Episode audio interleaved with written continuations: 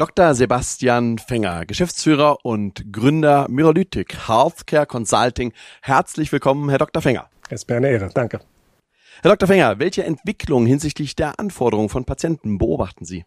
Ich glaube, es passiert ganz, ganz viel, weil Patienten viele Dinge erleben und natürlich versuchen, zwischen verschiedenen Industrien zu vergleichen.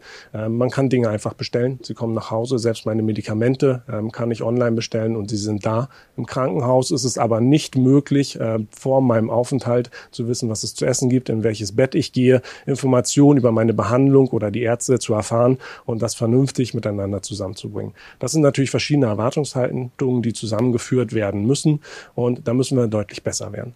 Dazu kommt so eine Frage, die mir häufig gestellt wird in letzter Zeit, wie kann es eigentlich sein, dass bestimmte Standards im Gesundheitswesen nicht herrschen, die in anderen Industrien ganz normal sind. Auf mein Auto bekomme ich ohne Probleme 100.000 Euro Garantie, auf ein neues Hüftgelenk nicht mal einen Tag.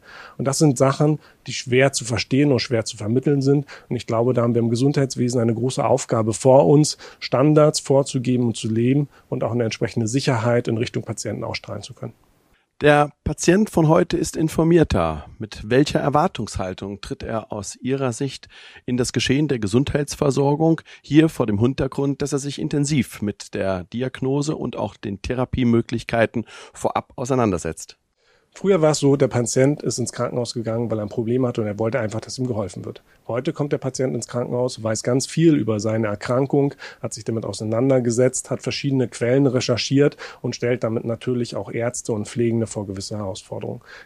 Patienten wissen heutzutage vielfach, welche Sterbequoten in Krankenhäusern da sind, wie viele Fallzahlen operiert wurden, äh, wie die Liegezeiten sind, äh, wie die Behandlungsqualität ist. Und das stellt das Gesundheitswesen vor ganz neue äh, Anforderungen. Wenn ein Patient auf einmal mit, ein Arzt auf einmal mit veränderten Sterbequoten konfrontiert wird, ist das eine neue Gesprächsführung, die wir in der Vergangenheit gar nicht kannten. Darauf müssen wir uns einstellen und damit natürlich ganz, ganz viel Wissen in allen Bereichen zur Verfügung stellen, um über die gleichen Sachen zu reden und das gleiche Ziel zu verfolgen. Bleiben wir bei den von Ihnen gerade angesprochenen Anforderungen. In welchem Maße müssen sich Krankenhäuser, Heilberufler und andere, nehmen wir Gesundheitsregionen, Kommunen, auf die Anforderungen von Patienten künftig einstellen? Die Anforderungen sind ganz unterschiedlich, denn auch die Regionen und Kommunen sind ganz andere. Ich komme aus einer Region, aus Mecklenburg-Vorpommern, wo wir eine hohe Überalterung haben, wo es mittlerweile teilweise nicht mehr mehr Fachärzte gibt und äh, die Patienten natürlich froh sind, wenn sie eine ex äh, bestimmte Expertise kriegen. Auch da können wir mit Digitalisierung unterstützen. Gerade durch Corona haben wir über Telekonsultation und Telecare gelernt, auch Hilfe zu erfahren. Auch Krankenhäuser haben sich dafür geöffnet, um die beste Expertise an die Patienten heranzutragen. Auf der anderen Seite haben wir große Metropolregionen, die ganz andere Versorgung, auch einen ganz anderen Wettbewerb in der Gesundheitsversorgung äh, gewohnt sind, wo Patienten einen ganz anderen Bedarf formulieren an das, was sie haben sollen. Und da geht es dann auch um Zimmerausstattung, um Essensversorgung, um Qualität. Auch dem muss Rechnung getragen werden. Und ich glaube, deshalb ist wichtig, regelmäßig abzugleichen, wer hat eigentlich welche Anspruchsverhalten Verwaltung und wie bedienen wir die am besten?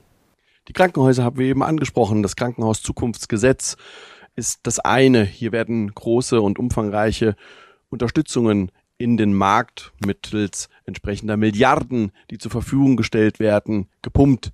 Wie steht es mit um den ambulanten Sektor? Ist dieser durch die regionalen Versorgungsnetzwerke berücksichtigt? Direkt berücksichtigt ist er nicht. Das Krankenhauszukunftsgesetz, wie es der Name sagt, ähm, forciert sich auf die Krankenhäuser. Diese stehen im Mittelpunkt. Nichtsdestotrotz gibt es Fördertatbestände, die auch die regionale Vernetzung und Förderung äh, der Versorgung ähm, antizipieren.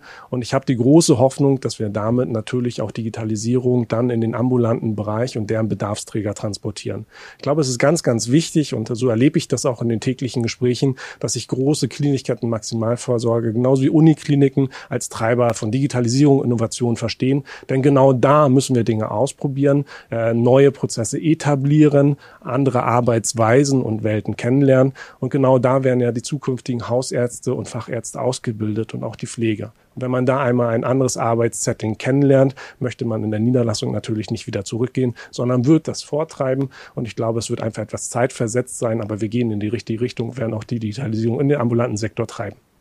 Bei all den Entwicklungen rund um die Digitalisierung dürfen wir nicht vergessen, dass es ja nicht nur Digital Natives gibt. Es gibt auch solche, die es vielleicht ablehnen oder die einfach nicht die Möglichkeit haben, sich dieser Thematik entsprechend zu bedienen. Wie schaffen Sie es, dass Sie die Prozesse so gestalten, dass alle an Bord mitgenommen werden?